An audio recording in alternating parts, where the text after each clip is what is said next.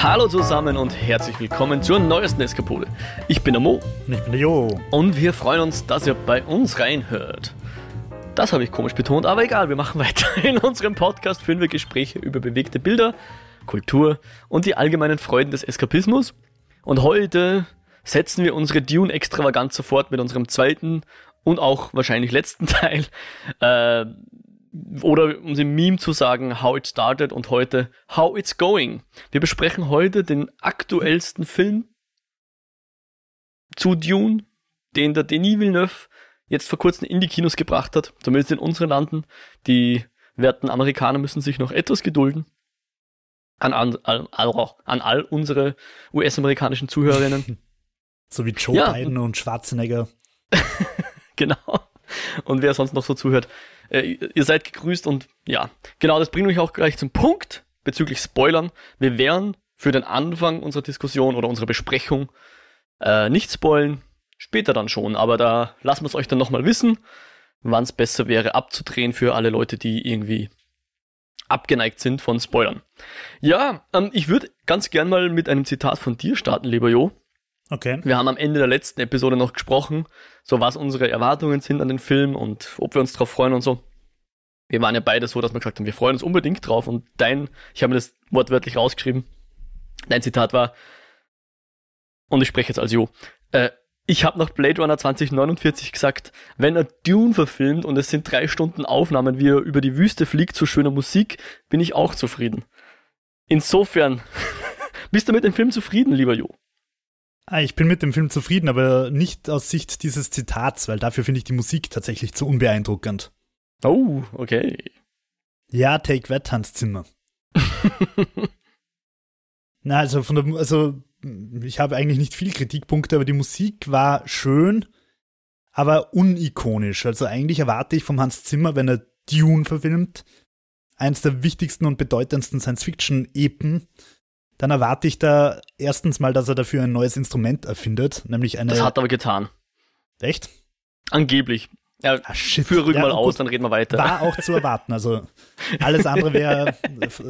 Also ich erwarte mindestens, dass er irgendwie eine Kombination aus Geige und Orgel erfindet dafür. um, eine Gorgel. Eine Gorgel. Mhm. Und auf dieser Gorgel dann mit den Wiener Sängerknaben und weiß ich nicht was, ähm, einfach sehr epische Sachen inszeniert. Und der Soundtrack war, finde ich, so, was, wie man es erwartet, aber es hätte halt genauso gut irgendwie so eine Zwischenpassage aus Aladdin sein können oder Lawrence von Arabien oder so. War mir zu unikonisch, aber abgesehen davon ähm, habe ich den Film ziemlich genossen, sage ich einfach mal so vorweg. Und warum werden wir jetzt hoffentlich klären. Okay. Nein, dann bleiben wir noch mal kurz du? bei der Musik. Also ja, ja, ich, ich, ich sag dir dann gerne meine, meine, meine Meinung auch ein bisschen. Wir noch mal kurz, wir verstehen uns ja nicht als Review-Show unbedingt, aber natürlich werden wir unsere Meinung los.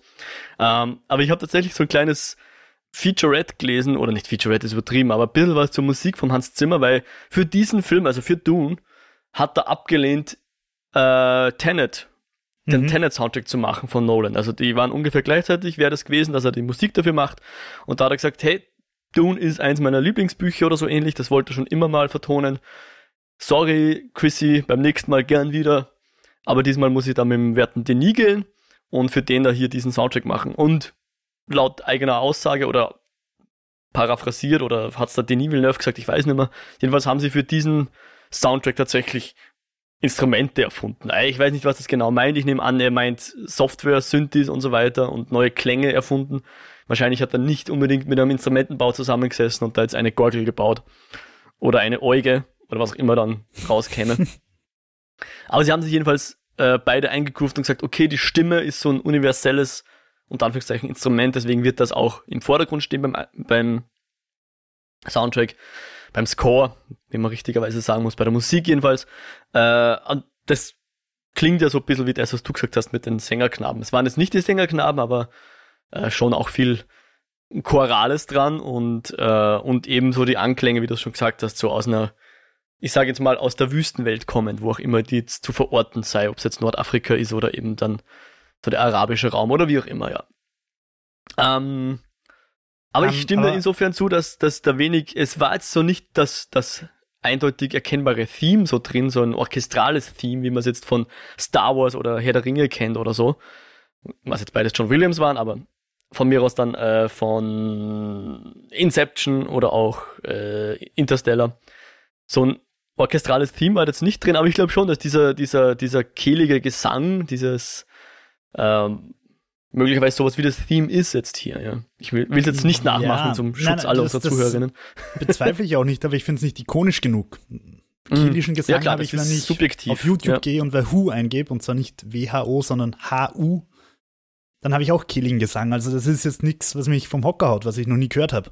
Hm, hm. Und, ähm, und wenn, also wenn, ich habe im Lichtspielcast gehört, dass deine Top Spotify-Hits im letzten Jahr irgendwie mhm. lauter Soundtracks waren. Ähm, und du magst Hans Zimmer. Hm. Und ich glaube nicht, dass wenn ich dich in drei Jahren frage, was sind deine Lieblings-Hans Zimmer-Stücke und die bekanntesten und ikonischsten, die dir im Ohr hängen, dann glaube ich nicht, dass der Dune dabei ist. Da, da hast du wahrscheinlich recht, ja. Na, bei mir ist das immer, ich stimme dir eh zu, ich wollte dir jetzt nicht widersprechen. Ja. Ich wollte nur so ein bisschen, weißt du, Devil's Advocate spielen. Ja, ja, voll. Aber ich stimme dir eh zu. Also es war nicht so, weil du jetzt meine Spotify-Playlist angekriegt hast, das war ein Stück von 1917, da bin ich wirklich im Kino gesessen und mir gedacht, wow, das muss man nachher unbedingt anhören. Das hat, hat mir jetzt gerade irgendwie berührt, das muss man anhören. Und auch bei Interstellar habe ich gewusst, auch wenn ich es jetzt nicht nachher, nach dem Film schauen hätte, dann jetzt nicht vorsummen können oder so. Aber ich habe gewusst, wow, den Soundtrack, der hat sich irgendwo eingebrannt, den muss ich mir nochmal anhören. Und dann hast du halt auf Spotify in der Playlist oder auf einem anderen Dienst, wo auch immer, ich will da nicht immer Werbung für den Dienst machen, aber hast dann halt, kaufst dir den auf CD, auf Vinyl, wo auch immer und horchst den halt hunderttausend Mal dann, wenn er so ikonisch ist, wie wir das gerne hätten. Und ich glaube, ich meine, schauen wir, reden wir dann, wann hast du gesagt? Zehn Jahren, einem Jahr, whatever. Fünf Jahren. Ja, Drei schauen wir mal, was die Spotify-Playlist äh, am Ende des Jahres dann sagt. Ich glaube auch, dass der Dune nicht drin sein wird, aber ich glaube, ich werde mir zumindest einmal noch durchwachen. Und vielleicht habe ich ja da was überhört, weil ich so abgelenkt von den Bildern war, die dieser Film uns zeigt oder uns gezeigt um, hat. Vom Soundtrack her am ehesten, was ein bisschen in diese Richtung ikonisch geht, ist das Lied im Nachspann. Da kommen dann, glaube ich, auch so ein bisschen E-Gitarren dazu und so weiter. Mhm. Beim Nachspann geht es ein bisschen in die Richtung, von dem ich mir eigentlich mehr gewünscht hätte. Andererseits wollten es vielleicht halt auch nicht zu sehr von den Bildern ablenken, das kann natürlich auch sein. Aber mhm. nochmal kurz zu Hans Zimmer, wenn ich mir zum Beispiel anschaue, ähm, ah, wird der Film geheißen Dunkirk. Mit dieser Shepherds-Kurve, mhm. oder wie das geheißen hat, wo, wo ja, sich der Soundtrack so immer steigert. Genau, gefühlt immer, immer steigert und nie weniger um, wird, ja. Es ist unerträglich, das würde ich mir niemals daheim anhören, weil es mir einfach zu anstrengend ist. Aber als Soundtrack ist es fantastisch. Mhm. Also pioniersmäßig. Mhm. Und, und ich finde, bei Dune hält sich der Soundtrack vornehm zurück. Mag vielleicht auch gut sein, mag vielleicht einfach auch die Bilder besser wirken lassen und vielleicht mhm. ist das so geplant. Aber es geht mir nur darum, dass ich mein Zitat, mit dem du angefangen hast, widerlege. Ach, der Jo will sich immer selbst widerlegen. Aber nein. Aber ich nehme an, ja, aber auch, sagen wir mal so, selbst wenn, wenn man jetzt, wenn man das Zitat jetzt nimmt, den ersten Teil, drei Stunden wie er über die Wüste fliegt, weiß ich, das waren, glaube ich, zweieinhalb Stunden, oder? Also ja, nicht mal drei Stunden. 35. Für, heut, für heutige Epen quasi ein Kurzfilm. Aber die Bilder, wie er über die Wüste fliegt, die haben da gefallen, oder? Es war eigentlich genau das, was ich erwartet und erhofft habe. Ähm, wenn man es mit dem Buch vergleicht, und das mache ich jetzt einfach mal, weil wir auch letzte Folge über das Buch geredet haben, also in der letzten Eskapode, ähm, ich finde, er hat einige Sachen weglassen, die aber sehr bewusst und geschickt. Also sie haben wirklich geschaut, was kann ich sinnvoll wegkürzen. Ähm, das ist wirklich gut gelungen, wobei ich mir beim Anschauen schon bei einigen Szenen gedacht habe, ah, eigentlich hätte ich das gern gesehen. Ich verstehe, dass sie es nicht rein dann haben, weil irgendwo haben sie kürzen mhm. müssen. Und trotzdem gibt es da einige Momente, die ich eigentlich gern drin gehabt hätte. Ähm, und was ich mich auch frage, ist, wie der Film auf Leute wirkt, die das Buch tatsächlich nicht kennen, weil, weil ich finde, gerade wo wir es jetzt beide so aktuell gelesen haben, sind dir einige Sachen einfach völlig klar. Mhm. Und da denke ich mir, okay, wenn ich das Buch jetzt nicht kenne, verstehe ich jetzt plötzlich, dass die Kamera auf einem dunklen Planeten schneidet und da lauter Sadauka, wer auch immer das sein soll, in Reihe und Glied stehen und uns ist das natürlich klar, aber äh, würde mich tatsächlich interessieren, wie der Film wirkt, wenn man das Buch nicht kennt. Mhm. An der Stelle kann ich jetzt nur kurz meine, meine Verlobte, darf ich sagen, zitieren, der hat der Film jedenfalls sehr gut gefallen. Ähm, auf die Frage, ob wir ihn gleich nochmal schauen wollen, hat sie gesagt, na, sie will ihn nicht sofort nochmal sehen, aber in, in mittlerer Zukunft auf jeden Fall nochmal schauen. Und dann kann ich auch verweisen, wir werden wahrscheinlich aller Voraussicht nach morgen noch ein Review machen mit dem Lichtspielcast und ich glaube, der Johannes vom Lichtspielcast hat, glaube ich, das Buch nicht gelesen. Und der Dennis, glaube ich, auch nicht. Also da kommen wir dann vielleicht nochmal. Äh, wer, die, wer da jetzt noch Meinung hören will von Leuten, die das Buch nicht kennen, würde ich da mal hinverweisen. Ähm, aber ich stimme dir voll zu, dass, dass so die, die Entscheidung, was man drin lässt, was man rausnimmt, fand ich auch eigentlich ziemlich gelungen. Und ich glaube, das ist eine, die mit sowas steht und fällt tatsächlich eine Verfilmung von so einem Buch. Also ich glaube, das, um jetzt mal wieder so ein, so ein ganz plakatives Beispiel herzuholen, der Tom Bombadil aus Herr der Ringe, niemand vermisst genau. ihn, ja. Und das sehen auch, glaube ich, die meisten Herr der Ringe-Fans so, ja. Wobei der Peter Jackson halt auch stark mit den ersten Herr der Ringe-Fanclubs und Nerds zusammengearbeitet hat. Also, das war jetzt Wie nicht du, seine freie Entscheidung.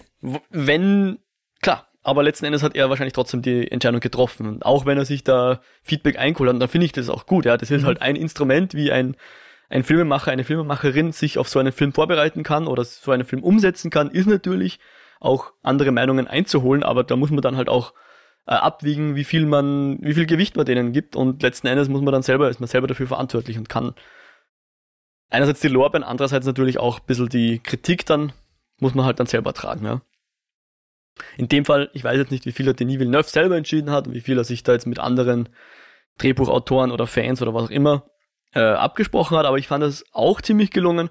Vor allem, was ich auch cool fand, ist, ähm, manche Szenen hat er dann ziemlich eins zu eins aus dem Buch auch übernommen oder zumindest mhm. zitiert. Und ja. manchmal ein bisschen zusammen, also gleich zwei Sachen miteinander vermischt, um es ein bisschen effizienter zu machen. Ja, ja. Andere Sachen sind rausgeflogen. Äh, zum Teil ganze Figuren rausgeflogen, die jetzt einfach auch für den ersten Teil vielleicht nichts beizutragen haben. So der, äh, einer der Harkonnen fehlt halt im Buch, äh, im, im Film, Entschuldigung, im Vergleich zum Buch. Ja. Ähm, ich, ich könnte nicht sagen, dass das der Story einen Abbruch getan hätte. Also ich ja, fand da auch. Es ist jetzt nicht so, dass man sich denkt, hu, wo ist der? Ja, genau. Der, ich fand das auch sehr gelungen, wie er das gelöst hat. Und ähm, was ich vorher schon gelesen gehabt habe, ist, dass die Rolle der Rebecca Ferguson, also die Lady Jessica, dass die ein bisschen mehr Eigendynamik haben sollte, also ein bisschen mehr zu tun bekommen sollte, weil im Buch ist sie halt eigentlich nur die, die den äh, Paul Atreides vorbereitet hat. Und dann, während die Handlung abläuft, ist sie so ein bisschen zum Zusehen verdammt und da wollten sie halt ein bisschen was zurückgeben. Ja, Fand ich so halb gelungen, muss ich sagen. Also, finde ich ja, ehrlicherweise gar nicht. Also jetzt im Buch, also sie ist zwischendurch mal, das kommt dann im zweiten Teil und ich will das doch nicht zu viel spoilern, ist sie mal Na. ein bisschen die schwache Figur. Mhm. Aber sie ist dann für die Fremen doch relativ wichtig, oder? Ja, definitiv. Ähm, schauen wir mal, wie das weitergeht.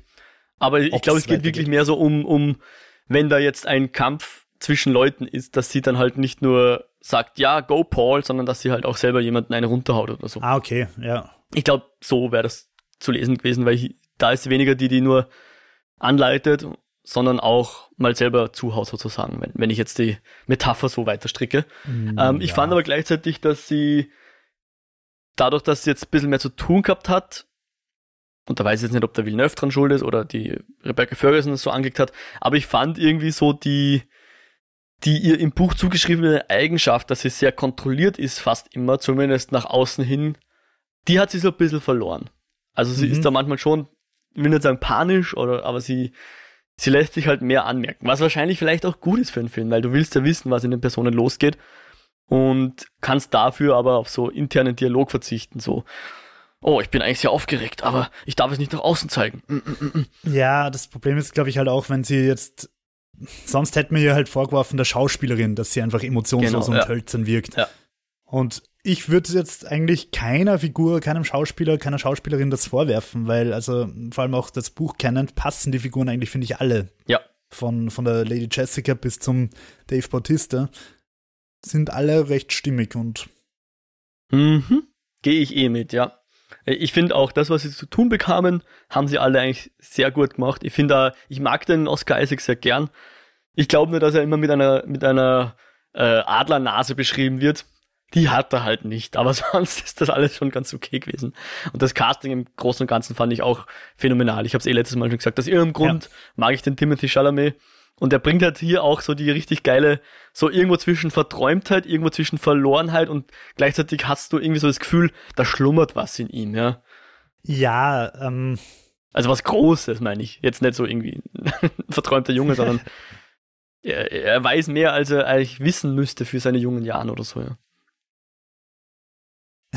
es ist dieser, dieser trau traurig melancholische Blick. Mhm. Ja, genau. Um, ja. Hm. Aber ja, mir, also wie, wie, wie, gesagt, der ganze Cast hat mir eigentlich wirklich gut gefallen und ähm, also mein Favorite vom Cast ist definitiv Mr. Skorsgård, mhm. alias Wladimir Hakonnen. Den mhm. habe ich sowas von böse und, und fantastisch böse gefunden. yeah. Und auch die ganze Ikonografie dazu, wie er da mit seinen, mit seinen Implantaten, mit seinen Antigraph-Implantaten schwebt und mhm. Wuchtig ist in diesem grau-blau düsteren Saal. Herrlich. Mhm. Sehr schön. Ähm, auch die äh, Charlotte Rampling, deren Gesicht man fast nicht sehen kann, aber hat auch, finde ich, ihren Part sehr subtil und sehr, sehr gekonnt runtergespielt. Äh, gefiel mir auch gut. Ja. Also die Reverend ja. Mother, Gaius Bei der Helen Szene, Mohiam. Also in der ja. Szene, wo, wo der Paul die Hand ins Schmerzgerät steckt, die hat mich so an, an Dark Souls Bloodborne erinnert, von der Ikonografie her. Sie sitzt da mit diesem verrückten Hut in dieser düsteren Bibliothek. Also ich finde, das hat echt ausgeschaut wie ein Concept Art von Bloodborne oder von Dark Souls. Okay. Und nachdem Concept Arts von Bloodborne und Dark Souls das Beste an den Spielen sind, weil man sich dabei die schweren Passagen spart, ähm, habe ich das sehr gut gefunden. sehr schön. Apropos Concept Arts, und auch nochmal apropos Hans Zimmer. Wusstest du, dass Hans Zimmer einen zweiten Soundtrack für diesen, für dieses Projekt gemacht hat, um es mal so zu sagen? Nein. Und zwar hat er noch einen zweiten Soundtrack gemacht für das noch erscheinende ähm, Artbook The Art and Soul of Dune. Das ich äh, mir was, ziemlich sicher zulegen werde. Was im Oktober dann rauskam zum Filmstart in den USA. Da hat er noch einen eigenen Soundtrack dafür gemacht. Ich nehme an, den man so nebenbei dann mitlaufen lassen kann oder so. Ist der ähm, dabei? Ich glaube schon. Es gibt jedenfalls zwei Editionen von dem Artbook. Das normale kostet 50 Dollar. Oder wahrscheinlich bei uns 50 Euro wird wahrscheinlich sowas ja, Dreh sein. so bei 42 Euro rum. Aber jo, es gibt auch noch eine Limited Edition um sagenhafte 600 Dollar. Davon gibt es noch 700 Ausgaben und hat nochmal 80 Seiten mehr mit exklusiver Kunst und ist signiert von dem Autor Lapointe, Lapointe äh, vom Villeneuve und vom Greg Fraser, der der Kameramann ist. Mhm. Und ich nehme an, dass du in beiden Editionen den Zimmer-Soundtrack äh, mitbekommst. Wäre ja sonst ein bisschen arg für 700 Leute einen Soundtrack zu machen. Aber hey, das rechtfertigt dann vielleicht die 600 Dollar wieder. Aber ich weiß es nicht. Aber wer, ja. wer wegen dem Zimmer-Soundtrack die Bücher kauft, soll bitte lieber nochmal selbst Research machen, ob die dabei ist. Nicht, dass ich dann böse Zuschriften kriege. Also exklusive Artbooks, die nur für drei Auserwählte sind, finde ich eine Frechheit. Nervt mich unglaublich. Es ist so schon schwer genug, Artbooks zu kriegen, sobald sie einmal verpasst hast. Sobald die erste Auflage weg ist, tendieren die Dinger eh bei Amazon und anderen Gebrauchthändlern irgendwo bei 300, 400 Euro teilweise. Um, und dann eins zu machen, wo ich gleich sage, okay, diese 80 Concept Arts kriegen aber nur die Leute, die 600 Euro dafür hinblechen, macht's, macht die ganze Bande für mich gerade unsympathisch. Tja, ich, ich, weiß nicht genau, was Einfach das heißt. nur, vielleicht ja, sind auch Neid aus mir, weil ich jetzt gerade keine 600 Euro habe, die für ein Artbook hinlegen kann. Ja. Auf die Unterschriften kann ich ganz ehrlich verzichten. Also Autogramme haben mir noch nie was gegeben. Ich weiß echt nicht, warum ich die Unterschrift von Leuten sammeln soll. Aber die 80 Seiten exklusive Artbook hätte ich schon gern. Also muss mhm. auch nicht exklusiv sein. Ich hätte gern die Art. Ja. Und ja. naja. Mal schauen, was das noch wird. Vielleicht wird es ja dann doch irgendwie Vielleicht kriegst du sie als Digital Download oder so. Keine Ahnung. Naja. Ähm, aber dann bleiben wir vielleicht mal kurz beim Art Department. Wie, wie fandest du denn jetzt das Design? Du hast noch beim letzten Mal äh, anklingen lassen, dass du vielleicht mit der Ausstattung bezüglich der Skinsuits slash Rüstungen äh, nicht ganz happy warst im Trailer. Wie, wie ging es dir denn beim, beim Film? Gut, hat mich überhaupt nicht gestört. Ich habe nicht mal drüber nachgedacht. Also weder bei den, bei den Bösen die so ein bisschen diese Mischung aus Power Rangers und Sturmtruppen irgendwie sind. Noch bei den, bei den Fremen hat, war alles sehr stimmig, hat mir gut gefallen eigentlich. Aber und die Raumschiffe waren alle der Wahnsinn, oder? Die Raumschiffe waren fantastisch, nämlich einfach, weil sie so fremdartig waren. Und das will ich doch von einem Science-Fiction-Film. Yes. Ich will doch nicht den zehnten Star Wars X irgendwas schnittigen ja. Düsenjet. Ich will dieses runde, unförmige Ding, wo ich nicht weiß, wo oben und unten ist. Fantastisch. ja, weil es ihm alles wurscht, wo oben und unten ja. ist. Ja. Außerdem ja. ist bei einer Kugel generell nicht so, wo oben und unten ist. Aber auch dieses Wenn nicht gerade ein dieses, Kopf oben drauf sitzt. dieses, dieses runde Klobabierrollenartige Teil, also dieses hohle Teil, wo offenbar dann die kleinen Schiffe reinfliegen, mhm. wenn sie transportiert werden, fantastisch. Also das Raumschiffdesign war obergeil. Ähm, was, was mir fast eine Spur zu fremdartig war, war die Stadt. Ich weiß jetzt nicht mehr, wie die Stadt heißt. Äh, wo, sie halt ihre, wo sie halt ihre Basis bauen. Also die, die auf, auf Dune, auf, auf Arrakis genau, Stadt. Genau, die, die war mir fast mit diesen ganzen Formen und so vom Design her aber völlig plausibel. Sie haben es einfach so gebaut, sie haben gesagt, okay, die, die Stürme dort können Metall zerschreddern und dass da einfach alles dann fett massiv betonmäßig sein muss, ist klar. Aber teilweise war es halt irgendwie, doch da steht irgend so ein Turm schief weg und da ist irgendwas. Es macht Sinn, weil es halt auch alles so schräg ist, damit halt der Wind dann wahrscheinlich gut auch drüber fährt, so wie, wie so Wellenbrecher irgendwie vor Japan. Aber es war gewöhnungsbedürftig anzuschauen, diese Panoramashots von der Stadt. Mhm. Ich werde da einen kleinen Teil, glaube ich, rausblieben, damit wir noch spoilerfrei bleiben. ähm, wenn ich es nicht vergesse. ja, aber ich bin auch bei dir, die, die Raumschiffe fand ich super geil. Auch die, ich sag jetzt mal, dass man sieht, dass das unterschiedliche, nennen wir es mal, Kulturen sind, unterschiedliche Herrscherfamilien oder Religionen, keine Ahnung, ich tue mir immer schwer, das zu klassifizieren. Äh, aber dass es halt unterschiedliche Gruppierungen sind. Da erkennst du gleich, die haben nicht dasselbe Design.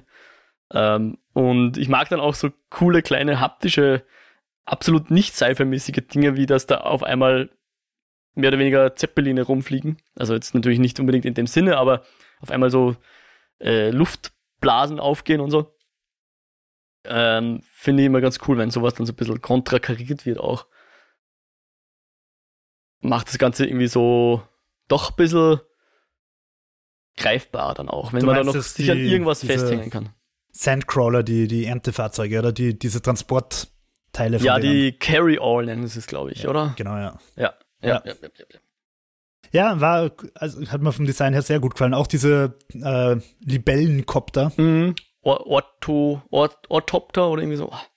Auch die waren heißt. very nice, also haben gut funktioniert, weil da habe ich mir gedacht, uh, das wird schwer, dass die nicht lächerlich wirken, aber yep. Hat für mich sehr gut funktioniert. Genau, weil das wird auch im Buch so beschrieben, dass die mit den Flügeln schlagen und da denkst du, okay, ja. wie, wie, so ein Vogel. Crazy. Hä? Keine Ahnung, ja. Und auch wenn es dann so heißt, ja, jetzt müssen sie in den Sturzflug gehen und so, dass das gefährlich ist, da hat man wirklich das Gefühl, okay, das ist ein Manöver, was gefährlich ausschaut. Und was mir da auch extrem gut gefallen hat, und das ist jetzt, glaube ich, kein Spoiler, dass es von denen verschiedene gibt. Also mhm. sie haben einerseits diese Kampfdinger, die so recht schnittig ausschauen, und dann haben sie aber einen, der eher rund ist, der mehr so an unsere Rettungshubschrauber erinnert, sage ich mal. Also mhm. es gibt welche, die mehr so Military Comanche-mäßig kantig und spitz und schneidig sind und halt mehr dann die zivilen. Und einfach, dass sie da nicht dasselbe Modell genommen haben, sondern halt gesagt haben, mach mal das noch einen anderen, mhm. hat mir auch schon wieder gut gefallen. Einfach so, so viel Liebe steckt da drin, so viel Design, herrlich. Ja, wunderbar. Das erfreut mein, mein Concept Art, äh, Artbook Herz. und führt dann dazu, dass du es wirklich kaufen musst, ja. Ja, aber nicht das um 600. Also würde ich gerne, aber kann ich mir einfach nicht leisten. Ja. Ähm, auch interessant, aber das ist eher jetzt vom, vom Konzept her, da haben wir auch letztes Mal schon drüber geredet, sind ja diese Schilde, die quasi ein, was ist das Gegenteil von einem Katalysator? Die quasi verhindern, dass wir hier dauernd mit, äh, mit Schusswaffen aufeinander zielen müssen weil die halt nur Sachen durchlassen, die langsam sind, ja. Mhm. Und das auch wird das ja auch gut erklärt sozusagen, oder? In so einer kleinen Trainingseinheit bekommt da der Paul nochmal die, die Mechanismen erklärt. Ähm, und, und das habe ich, hätte ich eigentlich letztes Mal auch schon sagen können, aber mir ist es erst im Film wirklich aufgefallen, das ist eigentlich das perfekte Vehikel, um das Batman-Problem zu umgehen, um das mal wieder aufzugreifen. Ich habe ja immer ein Problem damit, wenn zwei Leute in der Mitte nahkämpfen und rundherum stehen lauter Leute mit Schusswaffen, äh, die einfach nur zusehen, bis sie, bis sie an der Reihe sind, dass sie auch verprügelt werden von Batman zum Beispiel. Ja? ja. Und das geht natürlich mit so Schilden, kannst du das wunderbar vermeiden, weil ähm, du kannst dann nur im Nahkampf deinen, deinen Gegner jetzt töten oder angreifen oder verletzen, wie auch immer. Und okay, aber es fandst du das gelungen? Hm? Es erklärt nicht unbedingt, warum nicht gleich zwei oder drei Leute auf einen gehen. Da, da, das nicht, ja, das stimmt schon. Aber äh, warum, äh, warum jeder Kampf immer ein Nahkampf werden muss, weil beim Batman, nur, dass, nur weil er keine Schusswaffen verwenden will, heißt das nicht, dass seine, die, die Bösewichter das nicht tun wollen. Ja. Und das endet dann immer in solchen Situationen, wo eben zehn Bösewichter da sind, einer kämpft mit ihm oder zwei kämpfen mit ihm und die anderen schauen doof rum. Wenn zwei Armeen miteinander kämpfen, dann hast du das Problem sowieso nicht, aber dann fragst du dich halt trotzdem, warum kämpfen die mit Schwertern? Und das hast du das letzte Mal schon ganz gut erklärt, dass das eben hier Sinn macht, dass der Frank Herbert hier einen Weg gefunden hat, wie man dieses feudale, dieses, es ist ja durchaus ikonisch, so Schwerter zu verwenden, ja, das hat ja Star Wars eher schon gemacht. Ist jetzt nicht unbedingt die neueste Erfindung, also auch wenn Frank Herbert vor Star Wars war, ich weiß schon, aber jetzt aus Filmsicht, äh, macht's einfach was her, ja, da ist so eine Pistole wesentlich langweiliger, als wenn du einen Schwertkampf hast, ja, da hast du ja. wirklich dieses Person gegen Person und du musst dich, du musst quasi die, eine Kunst mitbringen, bei ja klar, mit der Pistole gut zielen ist schon auch eine Kunst, aber eine, die man schwer vermitteln kann im Film. Schwertkampf oder Messerkampf ja, ist da schon etwas besser zu visualisieren. Das mag vielleicht auch Geschmackssache sein, aber ich denke mir generell in Actionfilmen, es ist immer spektakulärer, wenn es halt Close Combat wird. Äh, ich denke jetzt gerade an John Wick. Ich erinnere mhm. mich tatsächlich an keine Ballerei, aber ich erinnere mich, wie er da sitzt und mit Messern rumwirft. Mhm. Atomic Blonde wird auch geil, wenn sie zu den Händen greift und nicht ähm, rumschießt. The Raid löst es extrem geil, weil es, weil es beides kombiniert. Also da wird einfach die Pistole im Nahkampf einbaut und sobald er halt zum Schießen kommt, schießt er dann und so. Bis ihm halt die Munition ausgeht und das endet dann auch immer komplett im Nahkampf. Mhm. Also ich persönlich mag ja. einfach Nahkampf lieber, aber das liegt vielleicht auch daran, dass ich einfach ein bisschen Kampfsport oder Kampfkunst-Background habe. Ähm, ich finde es einfach spannender als rumschießen. Ja. Und äh, aus, ich mein, aus, aus, mit Schießen muss man dann andere Filme erzählen, glaube ich, ja. Mir ist gerade eingefallen, was erklärt, warum die nicht alle gleichzeitig angreifen. Weil ich ja sagen kann, okay, ich muss langsam eindringen und dazu habe ich vielleicht keine Zeit. Also, wenn, wenn die da hektisch rumhüpfen und, und rumkämpfen, zwei, dann kann ich nicht als Dritter dazukommen und jetzt versuchen, ganz langsam einzudringen. Also in diese, ins Schutzschild. Ja. Na, vor allem in den Szenen im Film, ohne zu viel zu verraten, aber da ist es ja meistens, nicht immer, aber meistens also, dass da ja wirklich zwei ähm, Trupps gegeneinander kämpfen. Also da hast eh dann ungefähr gleiche, gleiche, gleich viele Leute auf beiden Seiten. Also insofern, ich, ich wollte jetzt gar nicht auf das Batman-Problem im Sinne von der Menge der Leute raus, aber halt so dieses, warum schießen die nicht einfach aufeinander? Das hat er halt, wie du schon gesagt hast, super schön äh, umgangen damit. Ja, ein, ein auffälliges, ähm, wie soll ich sagen, eine Auffälligkeit für mich war ja gleich der erste, die erste Szene in Wirklichkeit. Und das ist auch das, wo ich mir denkt, okay, das müssen sie unbedingt dann auch im, im zweiten noch ein bisschen mehr aufgreifen. Die erste Szene zeigt nämlich nicht die Perspektive wie sonst üblich von den Atreiden oder so. Oder hat eine komische Exposition, wo uns jemand das Universum erklärt, sondern wir sind da in den, ähm, bei der Zendaya, um es jetzt mal vage zu halten. Und das fand ich mhm. eigentlich schon einen coolen Einstieg. Und ich weiß nicht, soll man damit vielleicht in den Spoiler-Bereich gehen? Also yep. ich, ich halte noch fest, dass ich das eine gute Idee fand, dass man hier die Perspektive vor allem zu Beginn ein bisschen shiftet. Ähm, und hofft, dass das im zweiten dann noch mehr passiert, weil im ersten ist es mir dann tatsächlich ein bisschen zu wenig, dann im Verlauf des Films zu wenig noch so, so mhm. gekommen. Ne? Ähm, ich würde vor dem Spoilerbereich gerne noch anmerken, was mir den Kinobesuch ein bisschen getrübt hat, woran aber nicht der Film irgendwie schuld ist. Wissend, dass das Ganze halt ein Zweiteiler ist und wir haben auch darüber philosophiert, wo der erste Teil aufhört. Mhm. Und das Ganze ist, finde ich, ein bisschen untypisch. Es ist jetzt nicht die typische Marvel-Blockbuster-Struktur mit den drei Action-Szenen und den dummen Witzchen dazwischen. Ähm, ich habe den Film irgendwie schwer einschätzen können, wie weit er ist und ich ja. will auch nicht während, während des Films aufs Handy schauen. Das heißt, ich bin oft da gesessen und habe mir gedacht, ma, schade, es sieht sicher gleich aus. Das habe ich mir wirklich oft gedacht, ähm, weil ich es einfach so wenig einschätzen habe können, wie weit der Film gerade fortgeschritten ist. Ja. Ähm, Aber Jo, ja. du vergisst doch immer das Um und Auf, was wir von Tenet gelernt haben. Don't try to understand it, feel it. Ein Klammermanöver? Achso, okay. das auch. Ähm, Okay, ja. Ich hab's Aber ich, ich weiß, was du meinst, schön. ja. Ja, also genau. Das war, ich hab's gefühlt, ich, das war schön. Entschuldigung, und, ja. Und bitte noch, auch noch vom Spoilerbereich. Bitte, bitte, bitte, liebe Leute, geht's ins Kino, schaut euch den Film an. Der Film muss ein Erfolg werden. Und zwar einfach auch, damit wir mal was Neues im Kino sehen und nicht nur Marvel. Nix gegen Marvel, aber diese Formel ist ausgelutscht und wir haben es gesehen. 22 Mal, 23 Mal, 24 Mal. Und Dune ist ganz anders und ich will mehr ganz anders. Und drum geht's rein. Ich will, dass das ein Erfolg wird. Darüber können wir vielleicht auch noch ganz kurz äh, sprechen. Ich habe es vorher gerade nachgeschaut. Momentan hat der Film 37 Millionen eingespielt. Er hat 165 Millionen gekostet. Aber der US-Release ist halt erst am 22. Oktober. Er ganz muss genau. Schätzungen nach ungefähr 400.000 einspielen, dass er als Erfolg gilt. 400 Millionen? 400, äh, 400 Millionen. Was machbar ist, ich habe mir dann zum Vergleich erst auch nochmal Black Widow rausgesucht. Der hat 200 Millionen gekostet, also ein bisschen mehr als Dune. Ist auch der deutlich schlechtere Film. Ja, das glaubt man fast nicht. Und Black Widow hat im Kino 377 Millionen eingespielt. Hm. Ähm, das heißt, es ist durchaus schaffbar, dass jetzt Dune auch die 400 Millionen knackt und ein Erfolg wird und dann hoffentlich auch ein zweiter Teil produziert wird, mhm. auf den wir dann ewig warten müssen, weil der Drehbeginn ist so grünes Licht kommt mit äh, 2022 geplant, also vor 2023 glaube ich nicht, dass da noch irgendwas kommt.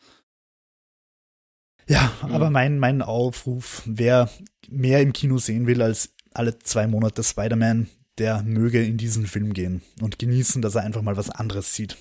Ich unterschreibe das voll und ganz. Also ich würde sagen, einerseits, um die Unterstützung zu zeigen für einfach mal Hollywood-Blockbuster und das ist nichts anderes, aber der besten Sorte, dass wir sowas sehen wollen. Es kann groß sein, es kann bombastisch sein, aber bitte, es muss nicht immer die Not 15-Formel sein. Außerdem wollen wir die Kinos unterstützen, denen ging es jetzt auch sehr lange nicht gut. Die, die überlebt haben, die kämpfen jetzt sicher auch noch mit den Folgen. Unterstützt eure Kinos und natürlich unterstützt auch die Filmemacher. Ich meine, die werden jetzt nicht am Hungertuch nagen, aber die wollen auch, dass, dass, dass die belohnt werden. Also hinter so einem Film steht ja nicht nur der Denis Villeneuve und seine Produzenten, sondern ganz viele andere auch, äh, dass die auch noch Jobs haben in Zukunft. Und last but not least, dass wir auch den zweiten Teil sehen. Ich möchte den zweiten Teil sehen, weil dieser hier, der war für mich so eine richtige, weil du jetzt gesagt hast, du hast zum Schluss nicht mehr ganz gewusst, wann der Film jetzt eigentlich auf ist, weil es immer so Szene weiter, noch eine Szene, oh, kommt noch was, oh, kommt noch was. Ich habe dann irgendwann so angefangen, dass ich so richtig meditativ mich berieseln habe lassen. Zuerst war ich davon auch so ein bisschen ähm, verstört, dass ich nicht ganz gewusst habe, dass ich nicht mehr lesen konnte, wo ist jetzt das Ende oder wann wird das Ende kommen. Normalerweise erkennt man das dann doch ganz gut, aha, jetzt kommt gleich das Finale oder Finale, das war jetzt das Finale, jetzt wird noch kurz äh, zusammengeräumt und dann ist es kommen die Credits und dann vielleicht noch eine Post-Credit-Szene oder so. Hier wussten wir es nicht. Und irgendwann habe ich dann gesagt, okay, scheiß drauf, lehne ich zurück und hab mich dann einfach, was nicht das Wort ist, berieseln lassen, wie vom Spice Sand. Und hab dann auch das voll genießen können. Und hab mir gedacht, okay, eigentlich sind sogar die Szenen die besten, wo fast nichts passiert, ja. Da muss man gar nicht so die Action Beats genau, immer ja. nur, nur, nur schauen, sondern es ist eigentlich alles super schön zum Anschauen. Und eigentlich könnte ich da jetzt noch drei Stunden auch noch drin sitzen und wenn, wenn das so ist, dann ist das, passt das für mich. Wenn es dann irgendwann aus ist, weiß ich eh, okay, das war jetzt hoffentlich noch nicht das Ende der Geschichte und äh, der zweite Teil kommt. Und äh, ich habe mir dann irgendwie wieder Nachspann begonnen hat, habe ich mir gedacht, bitte Mr. Denis Villeneuve, mach Hyperion das könnte so geil sein, wenn der ja. von mir aus als Serie, bitte, macht eine HBO-Serie. Jede Folge eine von diesen. So eine Miniserie, so eine abgeschlossene, ja. ja, voll. Aber von der, von, der, von der Cinematografie her, bitte, bitte, bitte, da steckt so viel Potenzial drin, da steckt so viel Kreativität drin, da steckt so viel Nicht-Marvel drin. I want more of it. Hm. Gute Idee. Würde mir sehr gut gefallen, die Combo, ja. Ähm, und noch eins, kommt der zweite Teil, ja oder nein? Also schauen wir mal, Kino-Einspielergebnis das eine, aber angeblich. Ähm, ich habe mir, ich habe auch eine Quelle gefunden, die das sagt, aber ich fand es jetzt nicht so 100% überzeugend, das, äh, was sie so zitiert haben und wie sie das hergeleitet haben, aber angeblich soll es äh, am HBO Max Ergebnis äh, an dem hängen, ob er den okay. zweiten Teil machen darf. Also, dass sich Warner Brothers ja wohl bewusst ist, dass sie da sich jetzt ins und Anführungszeichen eigene Fleisch schneiden mit den Kinoeinnahmen. Aber dass sie daran den, die, den Erfolg nicht bemessen werden, sondern eben an HBO Max Einspielergebnis. Und wenn das gut ist, würden sie ihm den zweiten auch finanzieren. Okay, dann ist es halt ein bisschen deppert, wenn sie HBO Max nur in den USA haben oder zumindest nicht bei uns. Ähm, Was man aber bei HBO Max noch dazu sagen kann, ist, dass die Spin-off-Serie angekündigt ist und die dürfte Voll. scheinbar relativ fix sein. Also die dürfte unabhängig vom Erfolg des Kinofilms starten. Die heißt Dune the Sisterhood. Es geht um die Bene Gesserit, also um die, die Sekte der verrückten Konkubinen, die irgendwie scheinbar oder auch nicht das Schicksal der Galaxie lenken wollen. Und ja, da soll in der ersten Folge Denis Villeneuve Regie führen. Und Showrunner ist eine gewisse Diane Adamu John, hoffentlich nicht ganz falsch ausgesprochen. Die hat unter anderem Hunting of, uh, The Haunting of Bly Manor, uh, Vampire Diaries, beziehungsweise das Spin-off Originals, Medium und Empire und so weiter gemacht. Also die dürft schon auch wissen, was sie macht. Mhm. Ähm, und ich schätze mal, dass das Ganze auf HBO Max oder bei uns dann wahrscheinlich auf Sky rauskommen wird. Ähm, ich habe eine Quelle gefunden, die behauptet hätte, es würde eine Netflix-Produktion werden, was ich für ziemlichen Blödsinn halt. Aber es wird auf jeden Fall diese, oder ziemlich sicher diese Spin-off-Serie geben. Mhm. Ja, die würde ich mir dann wahrscheinlich auch zu Gemüte führen, auch wenn ich hier den Grundstoff halt noch nicht kenne. Ich weiß nicht, ob der auf dem Buch basiert oder ob das abgeleitet ist, aber Oh, by the way, äh, Denis Villeneuve, das habe ich auch jetzt nicht von ihm aus erster Hand erfahren, sondern irgendwo gelesen, äh, spielt ja, wohl auch mit dem Gedanken, noch einen dritten Dune-Film zu machen. Schön wär's. Warum fragst du dass das? Dass er einen dritten Film geplant hat. Äh, okay. Äh, Dune Messiah, glaube ich, heißt das Buch, auf dem das dann passieren sollte. Okay. Also jetzt nicht, er, er will nicht das erste Dune-Buch dreiteilen, sondern er will die ersten, das erste Dune-Buch zweiteilen, aber möglicherweise noch einen dritten Film hinten anhängen. Ja, ich fände es halt auch wichtig, weil eben das Buch, wie wir geredet haben, sehr viel prolapst und vorausschaut. Mhm. Und das dann, es wäre schon auch günstig, das dann noch ein bisschen zu zeigen. Mhm. Ja, und ähm, dann können wir vielleicht jetzt in unseren Spoiler-Part gehen und da würde ich vielleicht dich eh gleich konfrontieren mit, äh, mit unseren Predictions. Also ab jetzt, ihr wurdet Spoiler. gewarnt, Spoiler-Alarm an und wer interessiert ist an den an der Geschichte von Dune, zumindest soweit sie der, naja, sagen wir mal, soweit es das erste Buch geht, ja. Äh, aber wahrscheinlich geht's, reden wir eh nur über den Film, aber wer weiß. Aber wer jetzt überhaupt nicht gespoilt werden will von, von dem Dune-Film, der soll bitte jetzt abdrehen und später zurückkehren. Wir warten so, so lange hier. So. Genau, weil unsere Predictions, ich habe es mir nochmal angehört und versucht nochmal kurz rauszuschreiben, was unsere Predictions waren. Ich werde jetzt mit meiner anfangen, aber nicht, weil ich so egoistisch bin, sondern weil deine Antwort auf meine Predictions eigentlich äh, Chefskiss 100% super war, jo. Da muss ich dir wirklich okay, ein großes Kompliment aussprechen. Also meine Predictions war, ja, wir werden die Framer noch sehen. Ja, wir werden sehen, wie Paul äh, und seine Mutter dort ankommen und irgendwann dann dort aufhören. Ähm, aber ich vermute, er wird sich noch als Messias und Anführungszeichen zu erkennen geben, beziehungsweise sie werden ihn als Messias erkennen und dann kommt das Ende. Soweit ist es nicht gegangen. Deine Antwort auf meine, ähm, auf meine Prediction war aber, ich finde es wichtig, dass es nicht mit ihm als Messias aufhört. Weil es geht ja genau darum, dass die Messias-Figur gefährlich ist. Das ist jetzt ein direktes Zitat vom Jo. Kann mir vorstellen, dass wir in Prolepsen sehen, wie er im Spice-Rausch slash in einer Vision äh, die Kreuzzüge anführen wird und verrückte Fremen hinter ihm herteufeln. Ich fände es wichtig, dass man sieht, wieso, wo der religiöse Fanatismus so hinführen kann. Also Jo, nochmal, wirklich grandios, weil genau das passiert am Ende von Denis Villeneuve's ja, Dune. Sieht man den Kreuzzug? Ja, du siehst, wie er mit seinen Fremden auf fremden Planeten rumsteht. Also man sieht jetzt nicht unbedingt per se, wie sie, wie sie das Universum knechten, aber dass sie, dass sie durchaus ausschwärmen und das Universum übernehmen oder irgendeine Form. Da kann man jetzt interpretieren und so, aber ich, ich hätte das genauso gesehen, wie du das da schön, schön angedeutet hast oder vermutet hast. Ich, ich muss zugeben, ich habe vor der letzten Eskapode ein bisschen Spice genommen und daher die Zukunft. ja. Na, ähm, ja, also es war dann eigentlich eh wirklich, also wie ich dann den Kampf noch gesehen habe, den gegen diesen Fremen, der nicht einverstanden ist, äh, dass sie jetzt Janice, glaube ich, oder so ähnlich, ja. Habe ich mir eh gedacht, okay, das wird jetzt wahrscheinlich das Ende sein. Und ja. Was wollen wir es mal ein bisschen so von vorn durchgehen? Und zwar, ich würde gerne auf die, auf die Ausschnitte eingehen, die, wo mir einfach aufgefallen ist, dass sie nicht drin sind aus dem Buch. Und mhm. wo ich mir nicht ganz sicher bin, ob ich es geil, also ich finde es gut gekürzt, wie schon gesagt, aber ich hätte sie trotzdem gern drin gehabt. Okay, ja, sag mal.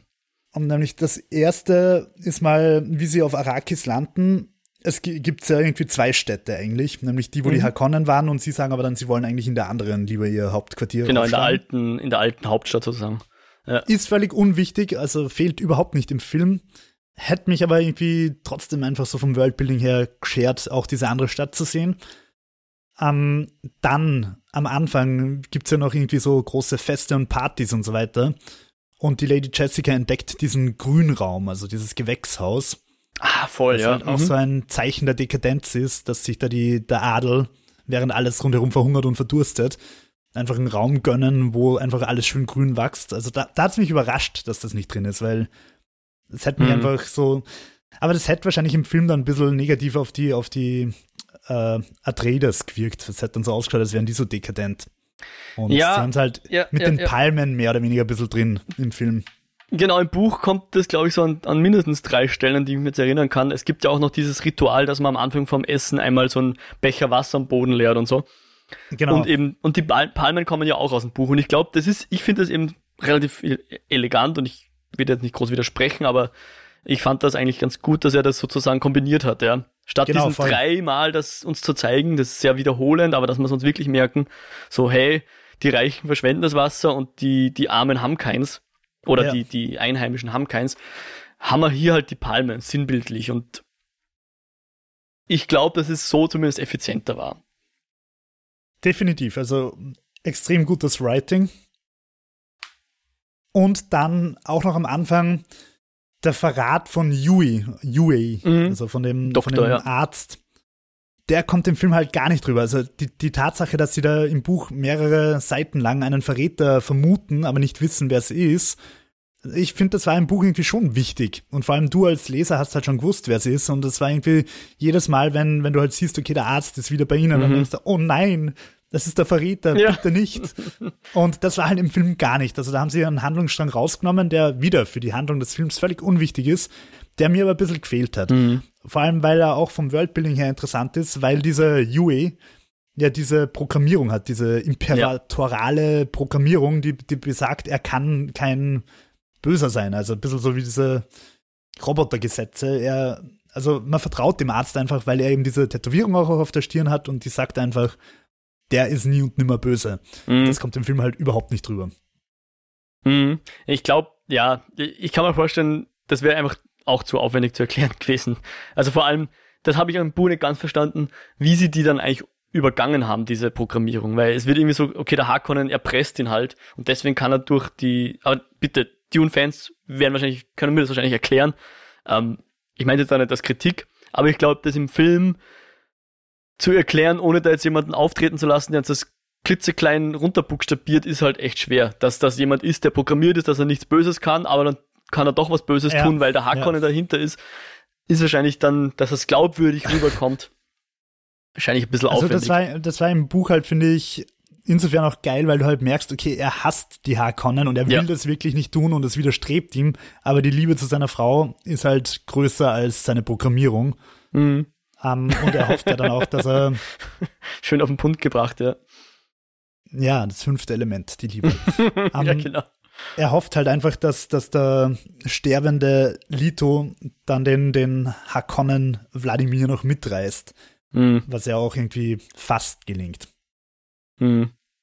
Äh, äh, wieder, ja, ich kann mir vorstellen, so extrem Idee. gut zusammengeschnitten im Film, also dass das mhm. nicht groß ausgeholt wird, das ist völlig unnötig im Film. Und trotzdem ist es halt ein Element, das mir im Buch äh, ziemlich Spannung bereitet hat, dieser Verrat. Ja. Aber könnte man nicht vielleicht, und ich spiele jetzt sozusagen wieder das Gegenteil vom Devil's Advocate hier, ähm, weil Denis Villeneuve ist nicht der Teufel, auch wenn sich sein Name fast so schreibt. De Villeneuve. Oh mein Gott, ich bin Denis Villeneuves oh. Advokat. Okay, Entschuldigung, ich bin abgedriftet. Ach, ich muss das beißen äh, jedenfalls, ich kann mir vorstellen, was er damit gemacht hat. Und für mich hat es auch so funktioniert. Ähm, dadurch, dass ich das Buch gelesen habe, hatte ich ja genau diesen, dieses Wissen, dass der Yue der Verräter ist. Und jedes Mal, wenn der Yue aufgetreten ist, habe ich ja gewusst, ah, oh, er wird sie verraten. Um Gottes Willen, da ist der Verräter. Genau, um, Yui und genau das, genau das habe ich eben gemeint. Wie ist das für Leute, die das Buch nicht kennen? Ja, also das interessiert mich einfach.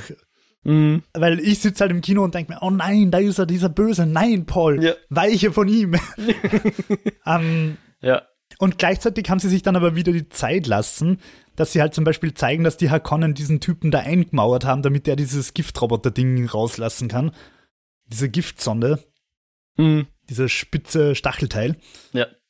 Um, wobei das halt natürlich fürs, fürs Character-Building auch wichtig ist, um zu zeigen, wie perfide böse die Hakonnen ja. nicht sind, dass die da einfach wen sterben lassen, nur damit der noch ein Attentat ausführen kann und offenbar auch genug Macht haben, dass das wer macht für sie. Ja, und, und auf die Gefahr hin, dass unser Podcast jetzt zum Jubilierung von Denis Villeneuves Effizienz wird, äh, auch das ist halt super geil Show Don't Tell. Das ist ein, ich glaube, der Shot ist drei Sekunden, Voll. wie sie den Typen aus der Wand rauszahlen und sagt ja so viel, ohne dass du ein, ein Wort Exposition hier anbringen willst. Ja. Also ja, es sagt jemand, hey, den haben sie eingemauert, bevor wir gekommen sind. Aber es ist jetzt nicht, dass da jemand hier sagt, ja, und die Hakonnen sind böse, sondern ja, kannst voll. dir selber zusammenreimen damit. Also ich finde, der Film ist einfach unglaublich gut geschrieben. Also ja. ja und einfach ja, auch so werktreu. Trotz der Kürzungen sehr werktreu voll. und effizient. Sehr schön, und ja. das, äh, was ich mir auch noch aufgeschrieben habe, sind halt so Sachen, die auch wieder ohne Exposition schwer umzusetzen sind, aber wo mich einfach interessiert, wie ist das für Leute, die das Buch nicht kennen, die Rolle des Imperators, hm. ähm, eben unserer Sadauka da, oder wie die heißen, seine, seine Krieger. Ja. Auch, auch der Planet, die sind ja irgendwie so Gefangene und weil der Planet einfach der härteste Planet des Universums ist, werden die halt die härtesten Krieger. Das Einzige, was noch härter ist, sind dahergelaufene Atreides ähm, und Fremen. Also eigentlich ist alles härter als diese Krieger, aber die Krieger zählen als sehr hart. Ähm, das wird halt auch irgendwie überhaupt nicht erklärt, ist aber, glaube ich, auch nicht notwendig, weil die halt einfach, ich finde, sie wirken halt auch ein bisschen so Stormtrooper-mäßig. Sie sind alle einheitlich, sie haben alle Uniformen. Clone Trooper vielleicht sogar, ja. Ja, genau, voll. Also muss jetzt auch nicht groß weiter ausgeführt werden, wer die genau sind. Und die, was ich schon gern ein bisschen mehr ausgeführt gehabt hätte, wäre die Gilde. Mhm. Die Raumfahrtgilde, weil du siehst halt, okay, da ist dieses große runde Klopapierschiff, wie ich es erstmal nenne, und das transportiert ja die, die kleinen. Also es gibt ja keine Privatraumfahrt, sondern du musst alles über die Gilde regeln. Das sind quasi die öffentlichen in der, in der Galaxie. Beziehungsweise das Monopol, du, ja. Das ist sehr, sehr teuer. Die haben unglaublich viel Macht, weil die können halt auch einfach sagen, okay, wir transportieren deine Armee nicht. Pech gehabt für, für Anderskrieg, weil deine Armee wird definitiv nicht dort landen. Ähm, das heißt, die muss auch bestochen werden. Das ist einfach ein ziemlicher Machtapparat. Und da gibt es im Buch irgendwann mal die Szene, die ich irgendwie auch so schön gefunden habe. Völlig unbedeutend, aber vom Worldbuilding her einfach cool. Dass du, wenn du halt mit der Gilde reist, nicht reist, wer mit dir an Bord ist. Es kann also einfach quasi sein, dass ein Atreides-Schiff da geparkt ist in diesem, in diesem Klopapier-Transportschiff und direkt daneben ist ein Harkonnen-Schiff und die werden beide über Dune abgeladen und dann fetzen sie sich auf Dune. Ja. Oder halt auf, auf Arrakis. Und das, das finde ich so ein liebes Detail eigentlich, weil es einfach komplett unnötig ist, aber es gibt der Welt einfach mehr Tiefe. Und genau solche Sachen finde ich halt mhm. spektakulär und faszinierend. Und wird ja auch zitiert, weil ich glaube, sie reden drüber, dass sie das Schiff nicht verlassen dürfen, oder? Ja, aber du weißt halt im Film nicht warum. Also. Ach so, das, das ist halt so wie, wie du, wenn du von Frankreich nach England durch einen Tunnel fährst hm. Darfst theoretisch auch nicht aus dem Zug aussteigen. also aus, aus, aus dem Zug nicht. aus deinem Vehikel in den Zug. Ach so? Sicher? Ja, ich, ich glaube, dass wir damals ausgestiegen sind. Ja, wir sind ausgestiegen, aber ich glaube, so ganz legal war das nicht. Aha. Also, naja, wir, wir wären ausgestiegen, falls wir mit dem Zug gefahren wären. Oder so. Wie war das mit dem Konjunktiv? Die Kunstfreiheit hat, hat uns aussteigen lassen aus dem Zug. ähm, Genau, also die Gilde, vor allem die Gilde spielt ja dann auch im Buch später noch eine Rolle, äh, warum der ganze Planet halt nicht einfach von den Harkonnen, warum die nicht einfach einen Satelliten schicken und alles abfotografieren. Hm. Okay, das sage ich jetzt, das ist, glaube ich, jetzt nicht so der große Spoiler. Die Gilde sagt halt einfach, es ist zu teuer und das kann sich keiner leisten. Die Harkonnen können sich das nicht leisten, die Atreides können sich das nicht leisten. Die Gilde sagt halt einfach, sorry, die Satelliten sind zu teuer. Es gibt einen guten Grund, warum das zu teuer ist, das werde ich jetzt nicht sagen. Aber es, es ist vielleicht ein, ein Logikfehler, den manch einer, der das Buch nicht kennt, in den Raum werfen könnte. Der sagt dann halt, warum scannen die Hakonnen nicht einfach den ganzen Planeten mit Satelliten? Geht nicht, weil die Gilde sagt, nope. So ist das. Ja. Und das ist halt auch wieder was, wo ich mich frage, ist das eine Information, die man im Film einfach nicht braucht?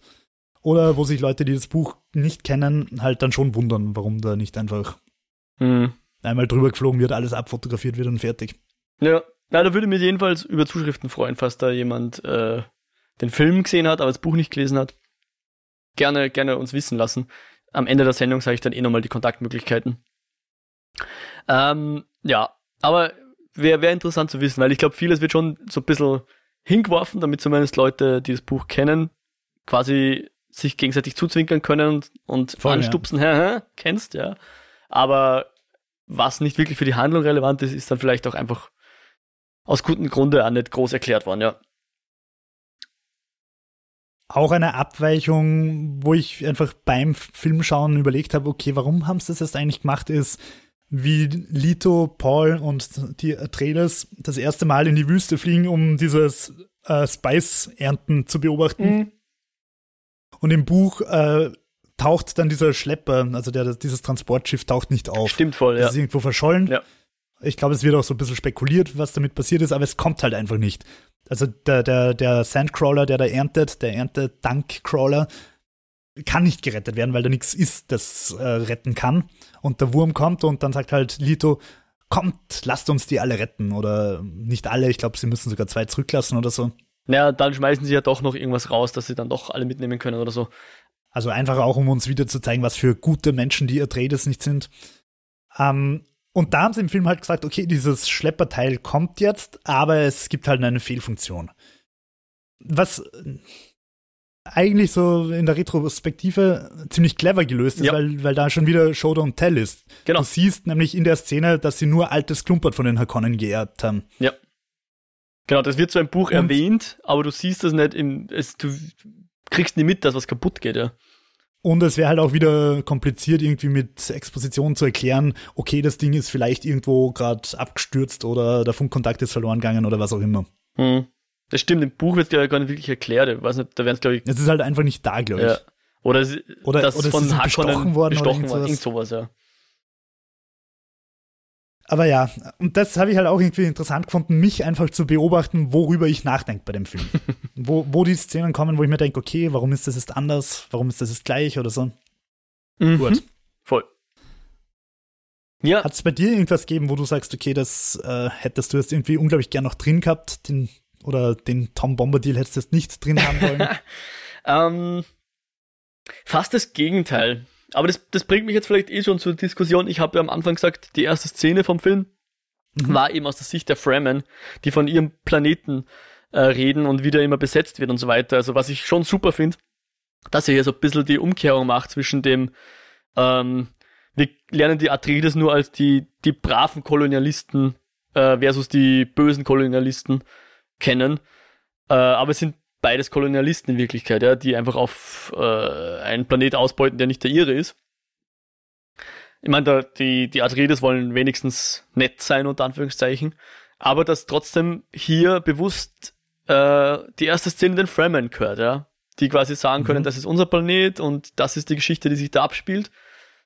Aber dann kehren wir sehr selten während dieser ganzen Geschichte zu ihnen zurück. Und ich vermute, dass halt hier der, der, ähm, der Nini Villeneuve so quasi gesagt hat, okay, der erste, der gehört jetzt noch so ein bisschen den Atreides und der zweite Teil wird dann der Fremen-Teil. Ich glaube auch, ja, fix. Aber es, es fühlt sich halt trotzdem ein bisschen schal an, dass der erste Teil, wenn man ihn jetzt nur für sich nimmt, sehr stark eben den Atreides gehört und den Besatzern sozusagen. Ja. Aus einer postkolonialen Sicht ja, aus einer filmtechnischen Sicht hast du halt den Erzähler, also die Erzählperspektive nah an der Hauptfigur, an Paul. Ja. Ähm, schwierig wird es im zweiten und möglichen dritten Teil dann, dass du nicht den Khaleesi-Effekt hast, nenne ich es jetzt mal. Mhm. also, dass, dass, dass die Zuschauer nicht plötzlich denken, okay, warum ist der Typ jetzt plötzlich böse? Ich meine, das ist jetzt kein Spoiler und er ist auch nicht richtig böse, aber es ist halt der Konflikt, dass dieses religiöse, dieser religiöse Fanatismus möglicherweise in einer bösen Richtung endet. Und bei Game of Thrones haben wir das halt auch ein bisschen gehabt, dass wir sechs Staffeln lang auf der Seite von der, von der Khaleesi waren und plötzlich wundern wir uns, warum ist sie so böse? Weil wir einfach nicht checkt haben als Zuschauer, dass sie eigentlich die ganze Zeit schon ziemlich böse ist. Mhm. mhm. Wobei da wahrscheinlich auch die Serie ein bisschen was verschlafen hat, uns zu zeigen. Ja, voll. Oder? Also ja. vor allem die letzten zwei Staffeln waren einfach zu sprunghaft und aber wurscht, darüber haben wir genug gepodcastet. Ja. Ähm, aber der Effekt, also dass man, dass man diesen Werdegang jetzt, wo wir es so aus seiner Perspektive gesehen haben, dass da irgendwie nicht der Umschwung zu stark ist. Mhm. Der Perspektivwechsel. Wobei ja schon, und ich hoffe, dass ich da jetzt nicht zu viel Wissen aus dem Buch mitbringe, aber ich glaube schon, dass es auch der Film versucht zu zeigen, dass eben der Paul immer diese Visionen hat, ähm, wo, er, wo er sieht, wenn er, wenn er da jetzt einen falschen Schritt macht oder eine, ein Schmetterling zur falschen Zeit die Flügel schlägt, dass er dann ähm, möglicherweise einen, einen religiösen Krieg auslöst, also einen religiösen Kreuzzug Dschihad, auslöst, ja, ein Dschihad. Ähm, im, Buch ist es ja noch eindeutiger, dass der quasi wirklich sowas hat wie Visionen von der Zukunft, ja, durch das Spice. Das wird im Film ein bisschen mehr so als ja. Träume und möglicherweise und Ahnungen. Genau, wird so ein bisschen abgemildert, was glaube ich auch nicht schlecht ist, weil sonst trifft es ja ins, ins Fantasy-mäßige ab, was glaube ich so der ganzen Grundstimmung ein bisschen abträglich wäre. Ja. Also insofern hier kein Problem damit. Aber womit ich schon ein bisschen ein Problem gehabt habe, und das war auch, haben wir im Buch auch schon gedacht, das erste Mal, wie sie wirklich interagieren mit den Fremen. Also ich rede jetzt nicht davon, wie er da mit dem Palmengärtner redet oder die Jessica ihre Haushälterin aussucht. Auch da hätte ich mir gewünscht, dass wir da noch ein bisschen mehr von den Fremen mitkriegen. Das wäre so eine Möglichkeit gewesen. Sondern wie sie dann eben äh, auf den Clan vom Stilgar treffen. Und äh, das erste, was sie machen, ist, dass der Paul gleich mal jemanden umbringt von den Fremen. Das fand ich im Buch und finde im Film genauso ein bisschen komisch finde ich irgendwie nicht so geil. Ich meine, ich weiß nicht ganz wahrscheinlich, sagt's mir was. Meinst aber, du jetzt den Zweikampf? Ja, genau. Dieses rituelle, oh, du hast meine Ehre beleidigt, jetzt müssen wir auf den Tod kämpfen, Ding, ja. Das, um, ähm, ich bin nicht so der große Fan von solchen Szenen irgendwie. Das ist, das, das ist ja auch das, ähm, wo ich mich einfach frage, wie sehr sie sich das dann im, im zweiten Teil umsetzen trauen. Die Fremen-Kultur ist halt sehr auf, auf ich sage jetzt mal bewusst, orientalischen Stämmen aufgebaut von der, als Vorbild. Und der Frank Herbert hat da scheinbar auch wirklich ausführlich recherchiert. Und das ist also eine ziemliche Friss- oder Stirbkultur, eine recht der stärkeren Kultur. Ich meine jetzt die, die der Frank Herbert darstellt, nicht die von echten arabischen Stämmen, dafür kenne ich mich zu wenig aus. Ähm, aber es ist eine sehr archaische Tradition und Lebensweise, ja. die da dargestellt wird. Und zu der, finde ich, passt es schon. Es ist halt auch so ein bisschen, wie man es aus Riddick kennt. Ich töte dich und bin jetzt der neue Chef. Ja. Oder Conan von mir aus.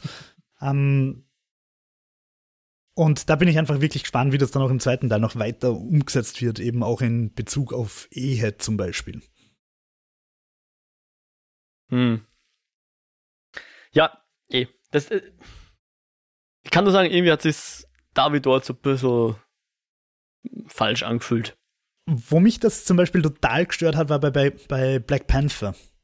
Ja, das hast du, stimmt. Da ist, mir, da ist es mir blöderweise überhaupt nicht aufgefallen, aber ich habe dir dann, musste dir da sehr recht geben. Ich weiß nicht mehr, wo wir drüber geredet haben. Irgendeine Marvel-Besprechung, glaube ich. Bei, bei, Black Panther ist es ja eben ganz kurz so, dass, dass er quasi seine Königswürde im Zweikampf verteidigen muss was von mir aus okay ist in einem Fantasy-Kontext, aber nicht, wenn sie mir dieses Land als modernstes und coolstes und high-techigstes Land der Welt präsentieren wollen. Also ich kann nicht sagen, das ist das geilste Land der Welt unter einer geheimen Schutzschildkuppel, die keiner sieht. Ähm, aber der König wird gewählt, indem er den anderen umbringt. Ja. Na, das stimmt. Da bin aber hat ich dir damit also, eh recht gegeben. Hat, hat mich irgendwie nicht gestört bei Dune, aber vielleicht halt auch, weil ich es im Buch irgendwie mitkriegt habe. Und mhm. vor allem, es soll ja auch diesen, diesen Konflikt wieder von Paul zeigen. Ja. Das heißt, er will eigentlich niemanden töten, aber ja. ist, also er, sein Schicksal einfach. Er, er kommt in Situationen, die er nicht vermeiden kann. Mhm. Eh, und, und es zeigt uns ja eh was, weil er eben sagt, äh, ähm, also es ist ja schon irgendwie wichtig, weil ja dann der Stilgar halt zuerst glaubt, hey, der verarscht ihn, ja, der, der spielt sich mit ja. ihm. Aber die, die Jessica sagt ihm, na, der hat einfach noch nie jemanden umgebracht und der Stilgar erkennt dann quasi, okay, der will wirklich nicht töten aber wird jetzt da von diesem Ritual dazu gezwungen und so, ja. eh, ist eh wichtig. Ähm, will jetzt gar nicht zu lang drauf rumhacken. Also das war nur so das, was ich mir halt äh, bei der Szene gedacht hatte. Ähm, eine Frage noch, wo ich mir nicht sicher bin, ob ich das falsch in Erinnerung habe im Buch, und zwar Lied kein Skins. Ja. Also ist das im Buch ein Mann? Also ja, im Buch ist es ein Mann, genau. Ich habe es als Mann gelesen und habe mir jetzt beim Film gedacht, habe ich das so sexistisch gelesen und vielleicht wird das Geschlecht gar nirgends klar erwähnt. Aber ich habe es auf jeden Fall cool gefunden, dass es im Film eine Frau ist. Ja, genau. Also na, du hast vollkommen recht. Im, im Buch ist es ein Mann und der Denis Villeneuve hat das mit einer, mit einer Frau besetzt, ja, richtig. Ja, es war auch irgendwo bitter nötig, weil allzu viele Frauen. Nö, kommt nicht vorher. Und die eine Frau neben der Lady Jessica ist halt dann die, die Chani, Chani, ich weiß gar nicht, wie man es ausspricht. Ich glaube, Chani sagen sie im Film. Gespielt von Zendaya, die in dem auch noch nicht wirklich viel zu tun bekommt. Außer Darf ich dir da die Wüste entlang zu starren, ja. Ein Zitat vorlesen und du sagst mir, was du dazu sagst. okay, ja. Und zwar das Zitat stammt von meiner lieben ehemaligen DVD-Forum-Kollegin Andrea, die jetzt beim Moviepilot ist. Um, ähm, und sie schreibt auf Twitter, niemand Doppelpunkt wie viel Zeitlupe von Zendaya passt in einen Kinofilm? Fragezeichen. Dennis Villeneuve, Doppelpunkt, ja. ja, stimmt. Da muss ich nämlich auch wirklich sagen, ich, ich, ich habe den Film wirklich groß gefunden, aber die x-te Zeitlupe, sie schaut verträumt in den Sonnenuntergang, habe ich mir dann auch gedacht, okay, haben wir schon gesehen. ja, also. Aber findest du was zu viel? Für mich jetzt persönlich nicht, aber ich verstehe den Kritikpunkt. Oder die, die Spitze. Ja, die muss er sich gefallen lassen. Aber ich bin ja auch so weit, dass ich sage, äh, ein bisschen mehr zu tun wäre schon cool gewesen. Aber das wird wahrscheinlich dann auch erst im, im zweiten Teil kommen. Ja. Ähm, ich meine, sie hatte, glaube ich, die letzten Worte im Film. Ähm, das ist erst der Anfang oder irgendwie so ähnlich. Was einfach echt auch ein mieser Schmäh ist, wenn der Film gerade aufhört. naja. Ich fand's, ich fand's schon ganz, ganz schicksalsschwanger und so. Ja, vor allem, weil du einfach weißt, okay, jetzt ist es aus. Mhm. Ja. Ähm. was, was mir aufgefallen ist, vielleicht habe ich es auch falsch in Erinnerung, aber ich glaube es beobachtet zu haben. Für mich wirkt der Film sehr fast monochrom. Also die Farben sind sehr ungesättigt und matt und, und diese, diese Visionen von Chani sind aber relativ gesättigt, habe ich den Eindruck. Also ich habe das Gefühl, dass die viel mehr orange und viel, viel wärmer sind. Äh, Traum jetzt zu nichts sagen. Äh, müsste, müsste den Film nochmal anschauen. Aber wenn ich nur also ich werde mir den Film fix nochmal anschauen und ja. werde darauf achten. Macht das, ja. Aber sie haben definitiv damit gearbeitet, dass du auf Dune zwei Farben hast, den Sand und den blassblauen Himmel. Da haben sie echt drauf geachtet, dass das immer so ist. Und wenn du auf einem anderen Planet bist, hat der andere Planet halt meistens eine Farbe. Also der, der wie ist der Kaladin oder so ähnlich? Ka Kaladon. Der, ja, ihr Heimatplanet. Genau, der ist halt so grün, so dieses, weiß nicht, Salbeigrün und der Harkonnen ist halt, keine Ahnung, schwarz. Ja, depressiv dunkel, dunkelblau oder so. Ja. Ähm, aber Dune hat halt schon sonst immer unten Sand, oben Himmel und dazwischen halt nichts. Also der, der Horizont. Wobei, hm dann, also der Gesamteindruck ist für mich einfach so ein bisschen monochrom, mhm. wobei das eigentlich nicht stimmt, weil du hast dann schon halt auch immer Nacht und Explosionen und so, wo schon ziemliche Kontraste auftauchen. Ja. Aber so vom Gefühl her, von dem, was hängen bleibt, denke ich mir so ein bisschen Mad Max Chrome Edition. Hm. Ich glaube, ich glaub, warum, warum du möglicherweise den Eindruck hast, dass das etwas monochrom wirkt, ist, weil Denis Villeneuve halt gern mit so Atmosphäre spielt. Also ich meine jetzt nicht das Konzept von Atmosphäre, sondern dass er durch Dunstschleier durchfilmt. Und diese mhm. Dunstschleier bringen halt dann meistens die eine Farbe durchs ja, Bild ja. durch, also abgestuft in verschiedene Sättigungen und, und äh, Helligkeiten, nach hinten hin halt heller und weniger gesättigt werden und im Vordergrund halt ein bisschen mehr gesättigt und ein bisschen äh, knackiger. Und vielleicht Ah, ist das so ein bisschen hängen geblieben bei dir. Aber das finde ich, das kann er wie kein anderer, dass du ja, hier diese, diese Abstufungen, diese ganz zarten, nach hinten weglaufenden Schichten Nuancen. dir zeigt. Das Nuancen, ja. Hat mir irrsinnig gut gefallen. Aber hast du das nicht, also wie, wie findest du den Film von der Farbgebung? Ich glaube schon, dass er einfach für das, äh, wie monochrom, um das Wort nochmal zu verwenden, die, die, das, das Material ist, also der Sand und der Himmel, dass er da schon eigentlich ziemlich viel rauskitzelt hat. Also ich, ich finde sein, sein, das Poster bringt es eh ganz gut auf den Punkt. So irgendwie. Mhm. Du hast schon ja. ein, ein stimmiges Gesamtbild, wo du die meisten äh, Materialien oder die meisten Elemente einem der beiden Farbtöne so zuordnen kannst, mhm. aber dass es nicht langweilig wird. Ja, es wirkt nicht ja, voll. eins in eins, sondern das, das ist schon, ja, ich finde es ich find's sehr gelungen jedenfalls. Schön, schön. mhm. Ein schöner Film. Ah, auf jeden Fall. Einer der schönsten seit langem, wenn nicht, ja, na, überhaupt vielleicht nicht, aber ja, es ist wirklich ein sehr schöner Film. Wo würdest du ihn im Villeneuve'schen Schaffen einordnen? Da tue ich mir noch ein bisschen schwer. Ich glaube, da muss noch ein bisschen Zeit vergehen. Ich tue mir auch schwer, dass ich jetzt sage, der hat jetzt X von fünf Sternen oder so. Ähm, so für sich als, als Film genommen, tue ich mir das schwer. Also wenn ich den jetzt in irgendeine Wertungskategorie reinfrimmeln müsste und auch ins, ins Villeneuve-Övre, ich würde ihn schon einfach aufgrund seiner Ambition jetzt über Prisoners und so stellen. Ähm, über Blade Runner? Äh, ja, da tun wir noch schwer. Dazu müsste ich, glaube ich, beide nochmal sehen. Ja, ja. Weil der Blade Runner ich, war jetzt auch nicht als Film so grandios, sondern eben auch so ein meditatives Stück.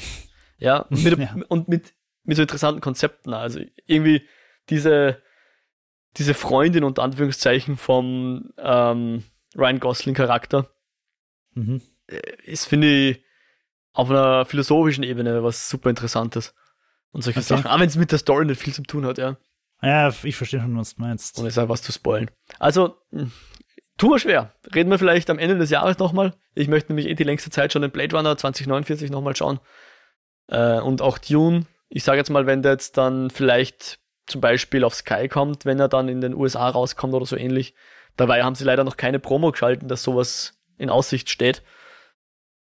Aber ich würde den schon gerne mal sehen. Kannst du es schon sagen, wo du ihn einordnest? Ah, auch total schwer. Kurz vielleicht noch erwähnt, auf IMDb hat er gerade sagenhafte 8,5, was glaube ich rekordverdächtig ist. Ich glaube, kein Film, den wir je besprochen haben, hat 8,5 auf IMDb. ähm, auf Rotten Tomatoes hat er momentan, es gibt noch keinen Audience Score, aber Kritiker 90 Prozent. Da ist aber nach also, oben gegangen. Eine Zeit lang war der, glaube ich, gar nicht so heiß. Ja, ich habe heute vorher gerade geschaut. Um, also wir sind, wir sind gerade am 21. September 2021. Und das sind schon ziemlich beeindruckende Werte. Uh, ich finde, er hat halt sowas Meditatives. Mhm. Er ist weniger erzählerisch, er ist weniger, er, er folgt halt nicht dieser klassischen Actionfilmformel Transformers mit drei Actionszenen und Witzen dazwischen. Ich finde, ich finde ihn eigentlich die perfekte Antithese zum aktuellen Blockbuster-Kino. Und gerade das macht ihn auch so fantastisch. Die Farbgebung ist nicht quietschbunt, wie es halt eben bei Marvel ist. Ähm, er hat eben nicht diese One-Liner drin. Die CGI sind on top fantastisch. Er ist einfach ausgerückt, um das zu sein, was alle anderen Blockbuster aktuell nicht sind. Und dafür schätze ich ihn unglaublich. Und Blade Runner ist da halt nicht ganz so innovativ, weil er halt schon irgendwie das Visuelle vom Original ein bisschen aufgreift. Hm. Ich weiß jetzt gerade gar nicht, ja. Aber ja, ich, ich finde, ich find, das ist schön gesagt, so die Antithese zu den, zu den sonstigen 100 Millionen Dollar Filmen vielleicht auch. Ähm, ich finde, das hat er Black Widow jetzt gar nicht so schlecht gemacht aber war halt dann doch von der Struktur sehr herkömmlich. Äh, also da ist schon Dune deutlich drüber zu heben, definitiv. Ja, in jeder Hinsicht. ja. Ich, ich wollte noch ganz kurz einwerfen, dass ich mir ein bisschen gewünscht hätte, dass die, die da, äh, Peter de Vries Charakter vielleicht noch ein bisschen mehr vorkäme im, im Film. Aber auch das hat wahrscheinlich Effizienzgründe, weil das fand ich schon ein interessanter Charakter war im Buch. Und auch der David, das Märchen, den haben wir jetzt eh zuletzt in Suicide Squad gesehen. Ähm, eigentlich ganz interessanter ja. Typ ist, so von seinem Schauspieler. Der hat sehr wenig zu tun bekommen jetzt hier. Ist ja, vielleicht, vielleicht auch dem Schnitt ein bisschen zum Opfer gefallen, weiß ich jetzt nicht. Und auch dieser, der, der Fade Rother oder Router oder wie auch immer, also der zweite Neffe vom Harkonnen, der ist ja gar nicht vorkommen. Ich dachte halt, vielleicht wird der so ein bisschen in den Peter de Vries rein modelliert. aber offensichtlich auch nicht passiert.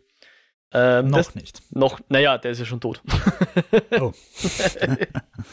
Wird nicht mehr kommen. Also der Fate Router könnte noch kommen, aber der Peter de Vries zumindest nicht. Hm. Ja, ähm, aber sonst würde ich sagen, wenn du jetzt nichts mehr hast. Ich finde es noch, mir ist irgendwie auch noch eingefallen, ähm, diese Bene Gesserit, also ja. dieser Konkubinenorden, der sich äh, mehr oder weniger eins zu eins in Firefly wiederfindet. Ah, echt? Oder okay. Serenity. Also eine von der Crew auf der Firefly ist so eine Konkubine. Ähm, die hat und Firefly hat da halt mein, mein visuelles Gedächtnis beim Lesen sehr mitbestimmt. Also für mich war Lady Jessica halt vom Stil her ein bisschen so wie die, ich habe jetzt leider ihren Namen vergessen, wie sie in Firefly heißt aber ein bisschen mehr so in die Richtung und ich habe es ganz spannend gefunden, dass eigentlich vom Style her ähm, in, in Dune sehr natürlich gearbeitet wird. Also kaum Make-up, du, du siehst Sommersprossen bei allen Figuren. Das hat mich eigentlich überrascht und ich habe es aber cool gefunden, weil es eben auch wieder dieses Ungewöhnt, Ungewohnte ist. Wann sieht man schon Sommersprossen im Hollywood-Film?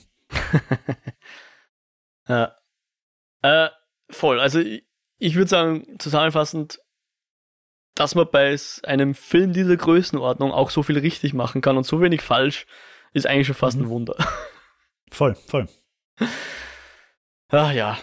Ich, ich hoffe so sehr, dass dann zweiter rauskommt. Ich glaube, ja, ich glaub, wenn dann zweiter kommt und der dann noch eben das aufgreift, was jetzt so ein bisschen, ich möchte jetzt nicht für dich sprechen, aber was halt meine Kritikpunkte waren, ich weiß nicht, ob du mir dazu stimmst oder nicht, wenn der das noch ein bisschen auswetzt, diese Kerbe, dann könnte das einfach als, als, als Zweiteiler einer der großen Klassiker sein mit Star Wars und Herr der Ringe ohne Scheiß. Mhm, also ja. für mich zumindest. Voll. Also, und eben Potenzial dafür, dass er dann gleich mit Hyperion, Hyperion weitermacht. Mhm, voll, ja.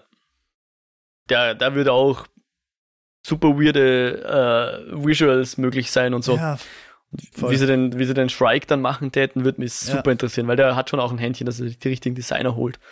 Ich ja, meine, wenn du Arrival die Raumschiffe anschaust, wie kommst du auf sowas, ja? Oder auch die Aliens von mir aus. Ja. Naja. Oder auch das Konzept mit der Sprache und so. Wobei, das hat Was er sich nicht ausgedacht. Aber er hat es gefunden. Er hat es gefunden, ja. Ja, wunderbar. Dann beenden wir unseren Denis Villeneuve Fancast hier an dieser Stelle. mhm. Ich sage, das, das war's für heute. Ich habe vorher schon angekündigt, wir haben die Möglichkeit, oder ihr habt die Möglichkeit, uns zu kontaktieren über diverse Kanäle. Der klassischste ist wahrscheinlich ein E-Mail, eskapoden.kinofilme.com. Ähm, ihr könnt auch einen Kommentar auf der Website hinterlassen, kinofilme.com slash eskapoden. Da gibt es unter den Beiträgen immer die Möglichkeit zum Kommentar. Wir sind auch auf Twitter, eskapoden. Und natürlich ganz grobes Feedback äh, bei äh, Apple Podcast in Form eines Reviews. Und sonst natürlich Abos gern gesehen. Natürlich auch bei Spotify und im RSS-Feed und wo auch immer wir sonst so verfügbar sind. Und last but not least natürlich eine persönliche Empfehlung an Freundinnen und Freunde. Äh, das würde unser heute unser Herz springen lassen. Höher springen lassen? Ja, du weißt schon, was ich meine. Äh, lieber Jo, du bist ja auch noch im Internet an anderer Stelle zu finden. Wo wäre denn da das? Auf Twitter at WhiteRabbit360, auf YouTube Jo Meyerhofer MYR. Am ja, und du Mo, ich werde ganz ge gespannt morgen auf euren Lichtspielcast warten. Ja, genau, also da bin ich auch dabei, ich habe es eh schon erwähnt. Findet man auch auf kinofilme.com slash podcast, den Lichtspielcast, da bin ich auch dabei. Uh, und sonst bin ich auf Twitter, at Modriak, Modriak mit CWTs am Ende. Und damit verabschieden wir uns für heute. Hoffen, ihr hattet Spaß mit der Folge. Ähm, und euch geht's gut. Und wir hören uns beim nächsten Mal wieder. Macht's gut. Auf Wiederhören. 就这种。